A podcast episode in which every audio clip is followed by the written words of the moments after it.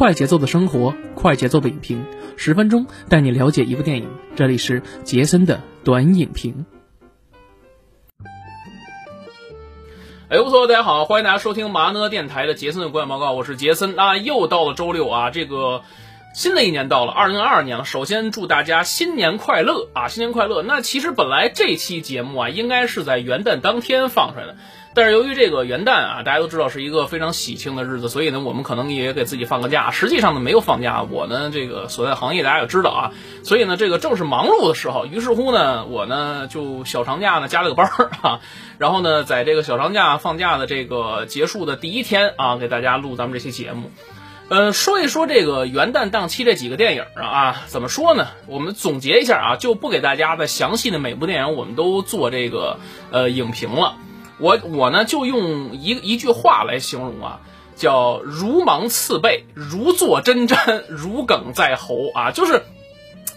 这么多年啊，杰森呢也是本人也是入这个行呢，虽然说时间不长，但也不短啊，就是这么多年的这个元旦档期啊，我是觉得啊，就是历年最冷的一个这个元旦档期，不能再冷了。你说去年是吧？因为疫情，好歹有这个拆弹专家呢，一直从这个圣诞节撑到元旦，他不会寂寞呀，对吧？你所以说，你看今年，咱们就说啊，有很多朋友就说杰森说，哎，你说的不对是吧？你看今年多好啊！你看有这个穿越寒冬拥抱你，对吧？这票房冠军六点一五一三个亿，还有这个反贪风暴五，是吧？有三点九三个亿，还有礼貌半太子二点四二个亿，还有以年为单位的恋爱，这个爱情神话，这等等等等这些片子。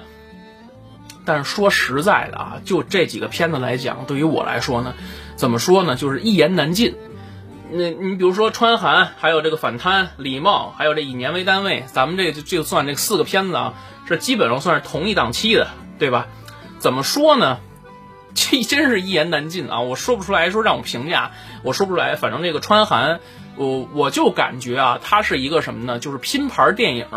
就是几个小故事给你组合在一起的，然后。呃，我给大家短评一下啊，就因为这个片子，我可能不会做长节目，就短评一下就完了。就这个片子看完之后，给我第一感觉是什么呢？我是大概二十五号那天看的这个点映，然后呢，首映礼没去啊，因为比较远没去。后来呢，又在这个剩下的时间我又看了一遍，给我的感觉就是啊，这几个故事把这个所有的人物串联起来，就是一个拼盘电影。就是我可以理解说他呢是想拍摄一个就是武汉这个当地民众在疫情期间就是非常的这个乐观积极的去抗击这个病魔给大家带来的这种种种的困难和灾难，我觉得可以理解啊。但是有些片段其实拍的特别尴尬，就比如说贾玲那个单元，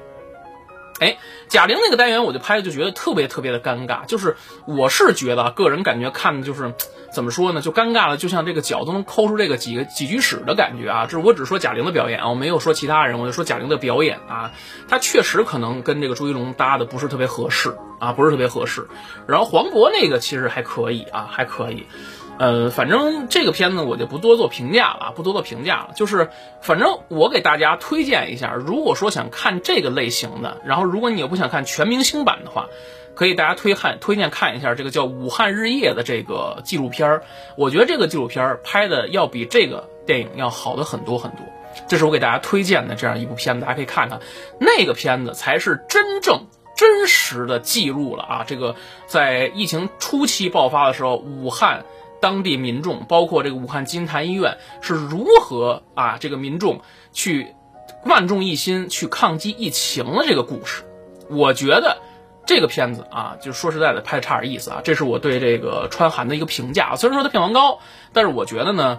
就是可能达不到个人预期啊，所以我也不评分了。我我也懂是吧？也不评分了，因为到现在这个某某个评分网站现在也不敢开分，所以我也不敢开分啊。我只是发表一下我个人的意见啊。反正就是，如果是春节的话，我不推荐的话，就是我看完之后，我觉得这个片子对于我来说不太合适啊，只能说不太合适啊，不太合适。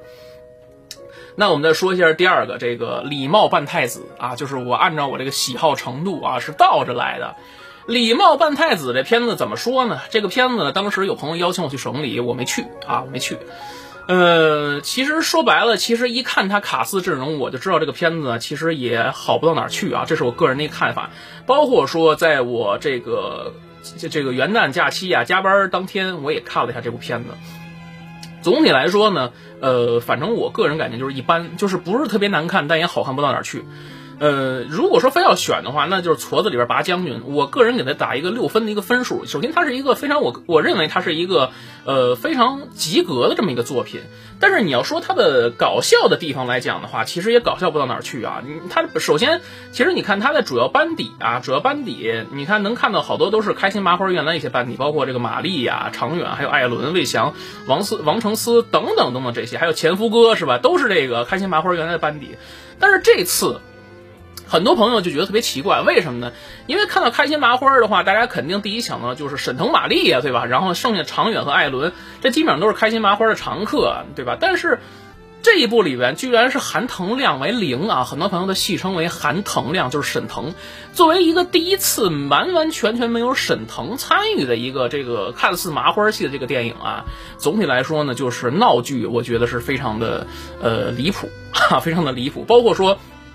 首映式是克拉拉来了，其实克拉拉在里边客串了一个什么呢？完完全全就是一个性感的角色，加起来可能不超过三分钟啊，不超过三分钟。其实我也能明白导演的用心是什么，就大大家都觉得可能就是大过年的是吧？哎，给你老点这个一些呃有颜色的东西是吧？包括说这里边有大段的一些桥段，比如说这个玛丽跟常远一个对手戏，说什么我就想给你生孩子这那个之类，就是那种呃下三路的一些手段啊。其实很多当时我看啊，家长是带着小孩来看的。所以其实大家都认为这是一个合家欢的电影，实际上呢里边呢还有掺杂掺杂的一些什么呢？有那么一点点屎尿屁的一些东西在里边。所以我个人觉得来讲啊，它的一些梗其实也是有的。当然我在观看的时候，我那场里面有很多朋友也发出一笑声，但是我个人觉得来讲啊，就对于我来说，可能我们笑点可能没有 get 到，因为可能是怎么说呢？我的笑点呢可能比较高一点，所以我可能 get 不到他们这个点，或者是我看过这些类型的这个电影呢，或者是对他们这个开心麻花这个梗呢审美疲劳了。总体来说，其实是这个礼貌扮太子啊，就是讲的一个身份互换那故事，最后来一个反转啊，最后来一反转，嗯，然后呢，呃，大体呢就是这么一个思路啊，这么一个思路。所以其实你在一百分钟的时候，你会看到前。前面一大段时间都是围绕的这两个人身体互换而导致的。说这个王子啊，说这太子其实也有自己的苦衷，就是打算就是说你一个小捕快想出人头地是吧？想当大官，然后你为了为了当大官，所以才接近我，就其实抱着目的，但最后呢，可能幡然醒悟说啊，原来他是兄弟情才是最珍贵的，等等等等啊。但实际上，其实往往你想得到权力，但是权力的背后呢？有一些非常痛苦的一些代价，这就让我想起了原来这个《误杀二》里边啊，这个呃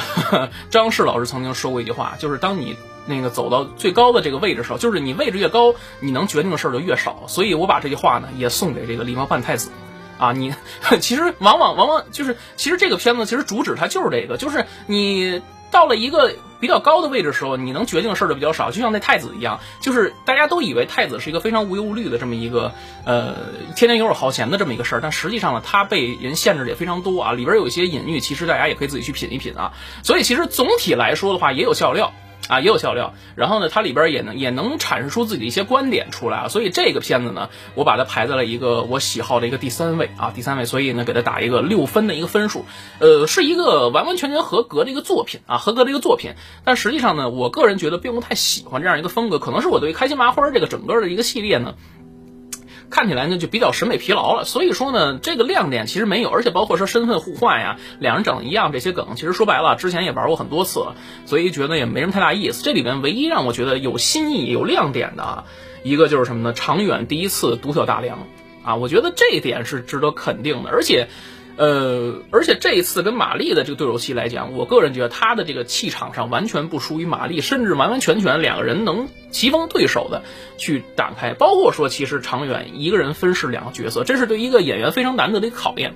所以凭借这个，我觉得给打一个六分的一个分数啊，这是我个人的一个看法啊。当然，你别看它票房那么高，但实际上我个人还是觉得什么不是特别喜欢啊，不是特别喜欢。但是我觉得对这几位演员主演的一些这个卖力的演出来讲的话，我觉得 OK，他们是值得的，他们是值得的啊。那我们接下来再说一下，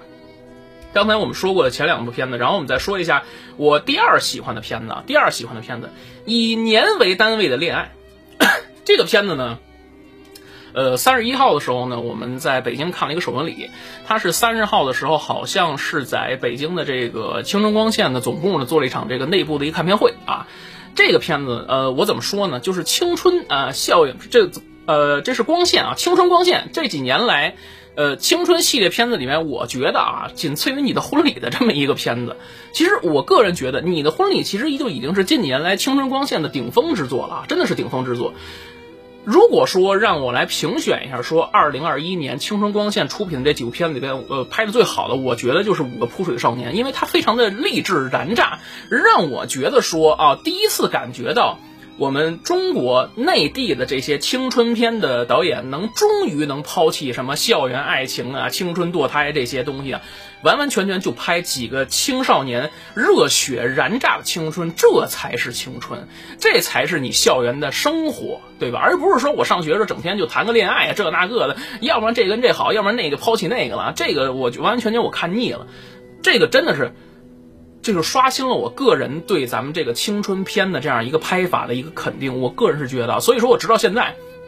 在心里都为扑水啊打一个非常高的一个分儿，也非常感谢宋浩林导演能给大家带来这样一部非常经典的一个作品。虽然它是一个翻拍的一个作品，但是我觉得这几个主演，包括辛云来啊、李孝谦啊等等等等这些演员，现在也在光线这边也在拍其他的一些青春片，但是我觉得他们这一部。的起点非常非常的高，也是我觉得目前为止他们的一个代表作了。也希望啊，说这个扑水的几位呃演员能够在今后的这个演艺道路上越走越好啊。那我们再说一下这个以年为单位的恋爱。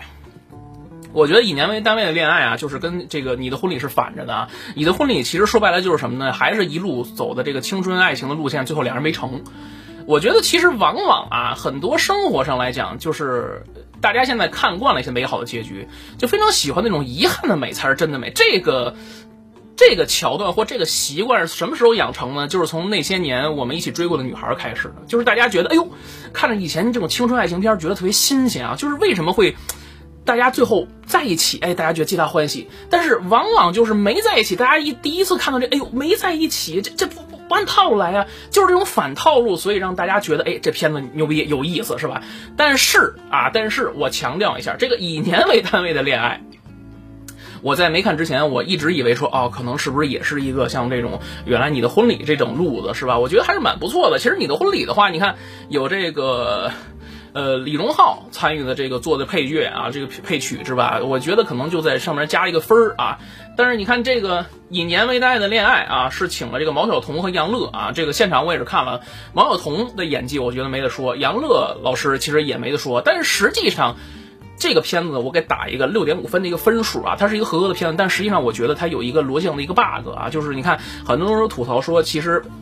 这个啊两个人刚刚认识啊是吧？刚刚认识就因为一个猫啊还是一个狗啊？对，一个狗叫一个狗招财是吧？这两个人呢，一个是这个这个诺金酒店的一个大堂经理，还是一个前台接待的，我也忘了啊。然后另外一个杨总呢，是一个自主创业的一个人。就因为晚上这么一件事儿，然后两人之间呢非常愉快的是吧，就完成了这个这个人生中的一个幸福的大事儿啊。所以。很多朋友都说了，这个进展有点快啊，然后以至于说这个两个人突然之间在一起之后，暴露了一些生活中的一些各种的缺点，包括说在一起之后可能对这个人的这个呃激情啊，对一半被另外一半的激情呢，可能就有所减弱，包括说一些生活上的一些摩擦呀，这一些小障碍，所以引发了一些各种的一些讨论，比如说这个要不要婚前同居啊，等等等等这些东西啊，这当然我们不深入不深度去讨论啊，我们只说这个电影的一个现象啊，所以说其实我个人觉得这个电影拍起来就是发展比较快啊，比较快一点，包括说两个人怎么了，就突然之间是吧？就发展成了这个这个一夜是吧？这个就完奈了。我我就是觉得有点这个啊是吧？有点快是吧？你包括说后来两个人之间因为什么争吵呢啊？是因为说。这个两个人之间没有了一些什么信任感了，包括说这个杨乐老师饰演的这个角色是吧？因为这个要给自己拉投资，然后找了一个原来大学时期啊曾经可能仰慕过着，或者说这个传过绯闻的一个学姐，然后两个人之间呢可能也有一些这个障碍在里，也有一些这个啊你懂的一些这个这个缠绵在里边，然后但是呢一个呢是缺乏安全感啊，另外一个呢是。呃，想尽可能努力的营造这个安全感，实际上两个人谁也没跟谁沟通，也没谁交流。这个女的呢，也怕这个这个男的呢说自卑，说这个我不想让他给我买房，但实际上又说我没有安全感。所以呢，这个事儿就觉得特别拧巴，但最后两个人之间呢，这个因为这个招财的离世啊，然后呢，把这个这个矛盾呢引发到顶峰，然后最后给来就是我没有安全感，然后两个人分开一段时间之后，最后又重归于好，合着最后呢就是这个狗狗死了，然后两个人就好了，就是等于说横在他们面前的是一个狗，然后。所以我觉得这个剧情啊，有那么一点点，你懂的，你懂的啊。但是很多观众说看哭了，就是拍的很真实啊。就是另外一方面，有些观众说拍的很真实，这就是现实中情侣遇到了一些很多的一些事儿，就是因为说说白了就是没有安全感。其实我再换句话说，就是什么呢？所谓的没有安全感，就是两个人之间没有及时沟通，包括说手机是吧？你看你你的手机，你敢随时让你另一半去看吗？对吧？这个东西就是一个很正常的这么一个生活中的一些事儿，但实际上。我们可以发几个挑战啊，就大家可以听完节目发一个挑战，就是你可以跟你的另一半说，可以互换一下我们的手机啊。但是我觉得很多人就应该看看看出事儿来啊。所以这个安全感，我觉得呢不是自己营造的，是对方给的，就是两个人之间一定要互相的去沟通去交流。所以说这个这个片子啊，这个是一个皆大欢喜的一个结局。但是呢，我就觉得就是因为这个皆大欢喜的结局呢，我个人来讲不是特别喜欢，我更期望说两个人之间这种分开的不舍或者怎么怎么样，就是那种遗憾的美。或者说到最后是结局，可能比如说一年之后、两年之后，两个人都，比如说都有了各自一半，然后到最后的时候参与到这个他这个女方这朋友的婚礼的时候，两人相视一笑，然后我觉得这个想起这个以前种种的一些过往什么，我觉得这样的处理方式会比现在这个结局会更好一点啊，这只是我个人的一个看法啊，这个个人看法。所以说这个片子我打一个六点五分，六点五分的一个分数啊，这是我觉得目前为止这个也是元旦档期这四部里边，我个人还觉得啊，这个第二喜欢的那个片子，只能说第二喜欢的片子，那第一。我们就说一说这个系列的这个最终章《反贪风暴五》，这么多年啊，七年拍摄了五部片子啊，呃，首先一定要为古校长这个点赞啊，鼓掌啊！古校长啊，以这个呃，基本上说四十多岁，年将近五十岁高龄的这么一个年纪啊，还一直奋斗在这个香港电影的一线，你可以说是一个幸事，也可以说是不幸。不幸呢，就是说什么呢？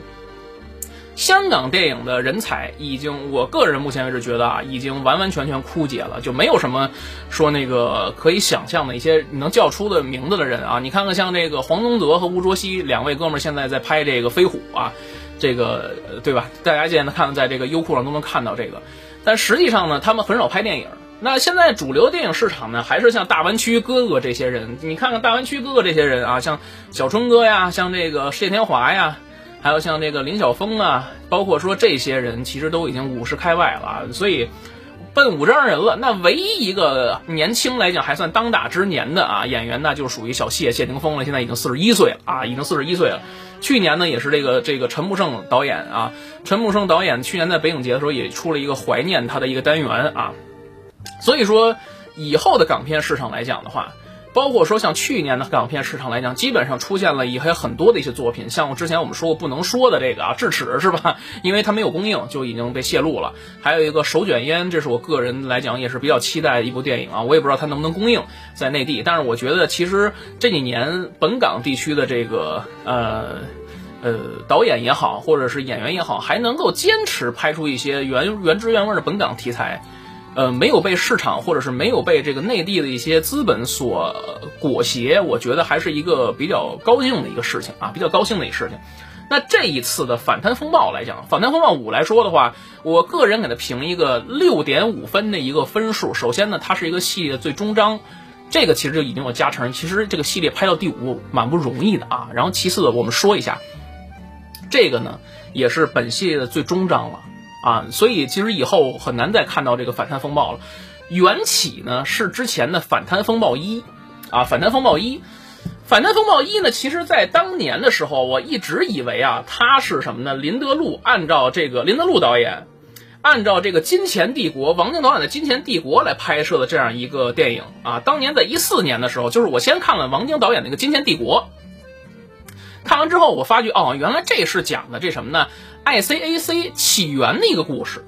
其实你能想象到，当时在这个六七十年代的这么一个香港的一个社会，在当时这个英国政府统治之下，这个当时这个社会非常治安非常混乱，然后当时的这个帮会啊和这个这个当当差的人也是勾结在一起，所以说呢，当时这个警队内部也非常的腐败昏庸，那必须呢有这么一个机构，然后来凌驾于整个的这个司法体系之上来去进行监督。这样的时候就诞生了这个 ICAC 廉政公署这么一个事儿。当然，《金钱帝国》就是拍摄于此啊，拍摄于此。但是我觉得对比一下《金钱帝国》来讲，《反贪风暴》其实他说的就是什么呢？ICAC 这里边的故事。我们套用一下这个《反贪风暴五》里边，最后张智霖跟这个陆志廉啊，就是古天乐说的，说大哥呀，你是一个 ICAC，你本来就是这个文职，那你说你现在没事去老是穿着避弹衣开枪，那要不要给你一辆潜水艇去开呀？其实我说的没有错啊，就是这句话就完完全全的就已经说体现了这整个系列的一个什么呢？呃，我可以说是一个皮点。怎么说呢？因为其实你看。从《反贪风暴一》里边，其实它每一个系列都有一个英文字母来代替它的代号，比如说 G Storm 就是一个什么什么风暴。比如说第一部啊，比如说这个，比如说你看这这一部是什么 G 风暴是吧？那你看第一部《反贪风暴一》讲的是什么呢？《反贪风暴一》讲的 Z 风暴，这个 Z 风暴代表什么呢？扶贫 Z 基金。然后呢，就是因为它这个基金啊，扶贫为谎的真实事件是。这个吞并了这个香港政府一百五十亿的这样一关怀基金，你可以查他这个这个反贪贪污腐败这事儿，我觉得没有问题，他的切入点是对的。然后点第二步的话，就是一个足球什么赌马这个，然后呢，这个其实你也是对的，而且从第二部开始，你又引进了这样一个内地的这么一个呃大概的这么一个故事吧，是吧包括说内地的这样一个人物，引出一武松是吧？然后第三步。第三步是廉政公署内部调查的这个内部贪腐啊，就是所以说从这步开始，这个这个郑嘉颖也被引出来了。然后 P，这个第四步是 P 风暴啊，反贪风暴四 P 呢代表监狱啊，这个系统这个行贿案啊，监狱系统行贿案。其实我个人觉得这五部里边，你让我选一部特别喜欢的，我觉得就是第四部这个古天乐跟林峰对峙那场戏。我觉得这是整个系列最精彩的一部了啊，真的是最精彩的一部，因为你能完完全全看到这个监狱，他把这个林德禄导演在这部里边完完全全就是借鉴了《监狱风云》的里面的一些元素在里边。但最后呢，其实你看到他这个林峰饰演的这个这个阔少啊，就有一种小丑的感觉啊。我觉得可能香港电影里面有很多的这些经典的反派角色都借鉴了小丑，就借鉴了希斯莱杰这版小丑这种反派这种坏。你看张建生在当年拍扫黑的时候。反黑啊！当年拍反黑的时候，他那个演员叫他那个当年这个扮演的角色叫什么叫乌鸦还是叫招鸡我也忘了啊！啊，对，当时其实他那个表他那个那个化妆的那个性格，包括说他化妆的时候那个扮相，其实就特别像小丑。包括说这里边林峰也是演那种癫狂的状态，就跟这个古天乐两个人在最后在飞飞机上厮杀呀，等等等等。我觉得当时看的非常的过瘾，而且也非常的喜欢。没想到这个就是这个系列的最终的一个绝唱。你在看第五部的时候啊，你就会发现它这个 G G 风暴。你看第一部刚才我们说过了，已经拍了这个基金了；第二部拍这个内部，第一部拍这个基金，然后第二部呢拍这个赌球，第三部拍这个内部贪腐，第四部拍这个监狱，扯上了这个香港内部的一些惩教署什么的。那你说第五部时候该拍什么呢？于是乎他把这个格局升级了。就是你，我可以理解啊，说这个导演呢，就是觉得说这个之前好多的一些题材啊，就是 I C C 啊已经拍完了，就是实在是绞尽脑汁没得拍了，所以他把整个的一个香港的格局给升级了。但升级之后，其实你就发现他有点学习《拆弹二》那种感觉，就是当你整个格局升级之后，升级到了一个香港面临这个恐袭的这样一个这样一个故事的大背景之下，你包括说。贩卖走私人口，这个这个内外勾结，然后找这个恐怖分子等等等等这些啊，升级到恐袭的时候，所以呢，这时候你就能看出导演的这个。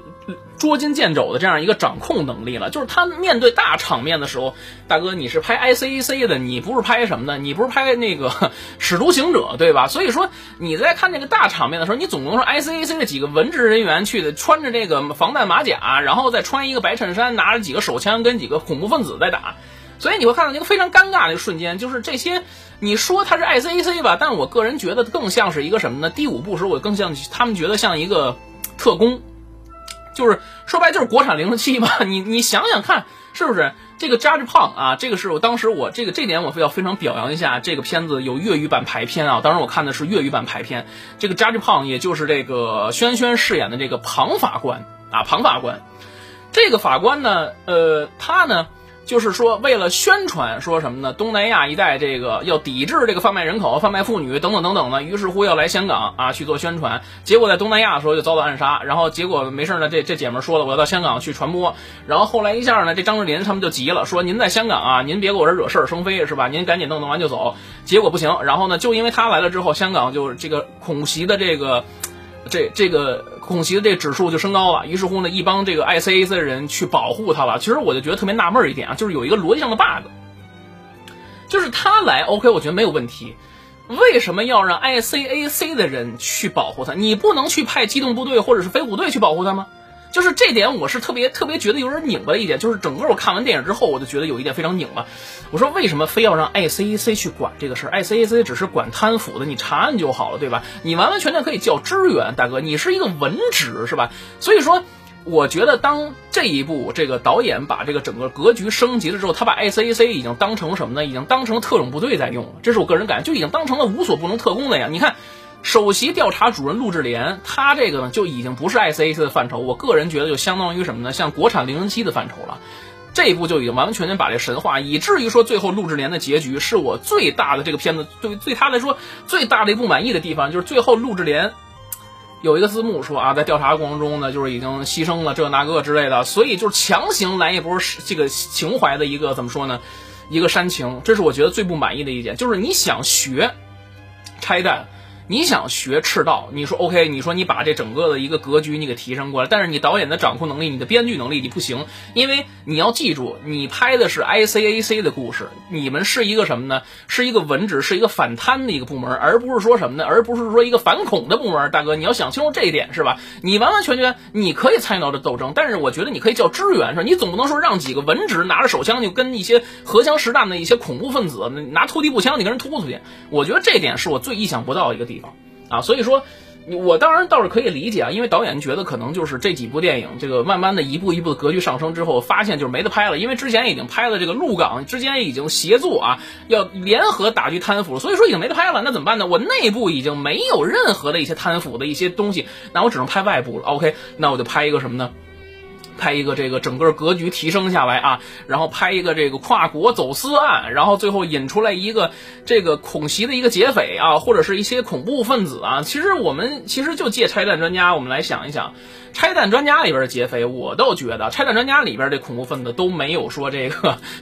反贪风暴里边这么嚣张，能够在大街上真的啊就堂而皇之的啊，就是我记得印象中非常深刻，就有一场戏啊，是这个他们开车带着这庞法官，然后就进入到这个车里边，然后有一场戏是这个恐怖分子，然后开车去追杀他们啊。就完完全全就在这个路上如入无人之境的，就在那开车开枪，咚咚咚。他然后这旁边这个古天乐说了：“哎，放心啊，我们这是防弹车啊，这防弹车咚咚咚咚打。那请问你防弹车为什么最后你还是要把一个包里边那个防弹马甲你掏出来挡在人身上，什么意思呢？”就是还是怕说白了就是自己的这个武器不到位，然后你看这里边双方交火的时候，你明显看觉它的差距在哪儿？人对面都是一些重型武器，比如说一些轻，比如说狙击步枪啊，比如说这个这个 AK 啊，你再看咱们这边啊，就是拿着这个公文包似的 MP 五，就完完全全它就不是一个 ICAC，它就是一个特工了啊！我只能这么说。所以说你最后结局，其实我在联想一下说零零七无暇赴死，就是你我在想一个问题，是你到底在致敬？反贪不是你到底在致敬的是拆弹专家，你还是在致敬零零七呢？而且你最后你直接把这陆志廉把这写死了，这是我最意想不到的一个事儿，啊，真的是意想不到的一个事儿。你说你把这样一个奋斗了七年的五部的一个劳模这样一个英雄形象，ICAC 这样一个形象，你把他写死了，这是我意想不到的事儿。你包括说，OK，你可以把他朋友，比如说都写死了，因为他这个反贪，所以导致的这些人联络黑帮什么的给炸死了，这些我都理解。最后你把他写死，真的这一幕。很多，包括说我在内啊，很多的这个观众都特别理解不了啊，都特别理解不了为什么这样一个人物啊，你要打造一个英雄的人物，我能明白，就是最终章你想打造一个英雄悲情式人物，但是我觉得这个英雄悲情它不是这么悲情的，就是你又想把这格局拉高啊，大家可以想想这个。拆弹专家二的时候，最后它是一个什么样的一个格局？它是一个面临着整呃这个本港地区面临着核弹的威胁，最后没办法，潘成峰啊带着这个核弹说了什么呢？OK，我呢就要去引爆这个大桥，让这个核弹呢，然后这让载着这个核弹的列车能够坠入到这个大桥里面，尽量减少这个损失。OK，它的格局是有的，它是为了拯救香港。您 这个呢？您这个就到了一个小天文馆，然后也是一炸弹，哎呦不行，我我就怎么着？然后两个人直接啪同归于尽了，这样就是这样一个结局，就为了去掩护什么这样这样一个结局啊，所以我觉得就是他在一个自己的体系之下已经玩嗨了，但是他想把这个这个。怎么说格局拉高，但是无奈你又框在了 ICAC 这个体系，所以就在整个一个 ICAC 的体系之内，你把这个整体的结构再拉高下来，就是给人一种四不像的感觉，非常拧巴。就是你看似在致敬拆弹，看似想把这个结局或者说把这个这个把把这个这个结构再去调整，是吧？你看着这里边再去提高这个东西，把这个是吧？但实际上把这个格局去提高之后，你会发现它非常的拧巴，因为你记住，你始终讲的就是 ICAC 的故事啊。我们再套用，此时我们再套用一句张智霖在电影里边的一句话，就是大哥，你是 ICAC，你是一个文职啊，你是一个文职，你都已经。穿上防弹衣了，然后你去拿着枪跟人拼命去了，是吧？那你要不要以后我给你一个核潜艇去开，给你一个潜艇你去开一开，对吧？你是一个文职大哥，所以这句话我同样送给啊反贪风暴最终章，就是我明确说，我非常不满意把陆日莲拍成这样，所以说，但是，但是啊，就怕什么呢？就怕比较，所以说，我觉得这些元旦档期里边这四部里边啊，我还是最喜欢他，为什么呢？因为。港片的情怀就这样，就是你现在很少能够看到有一个香港 IP 能够连续拍成这样，拍成五部。虽然说最后一部我觉得它拍烂了，啊，拍烂了，但是我个人觉得呢，就是因为它的情怀加持，以及它最后的一个终章的一个，而且呢，很多朋友其实也有看港片的习惯，而且港片其实我觉得已经深深的植入到我们这一代人的内心里边，所以最后我给打一个六点五分的一个分数。啊，六点五分的一个分数，这些以上就是我对整个的这个二零二二年这个元旦档期电影的这样一个回顾啊。我相信这期节目出了之后，很多朋友就会有一些不同的意见啊，肯定会有人在这个评论区里面留言，或者说怎么着呢？想想跟我 battle 一下或怎么着？嗯，没关系啊，我都欢迎大家跟我进行讨论或者留言，我跟我们去互动啊。OK，我下期节目准备聊一聊最近的一个口碑逆袭的电影，就虽然有很少的票房的占比啊。排片占比，但是成就了啊一段佳话啊，这个票房过亿了。那它就是什么呢？它就是我想跟大家讲的《爱情神话》这部电影。那我们下期可能我们要聊聊《爱情神话》。OK，好，那再次祝大家新的一年啊心想事成，万事如意啊，阖家欢乐啊。OK，好，那本期节目就这样，我们下期节目再见，拜拜。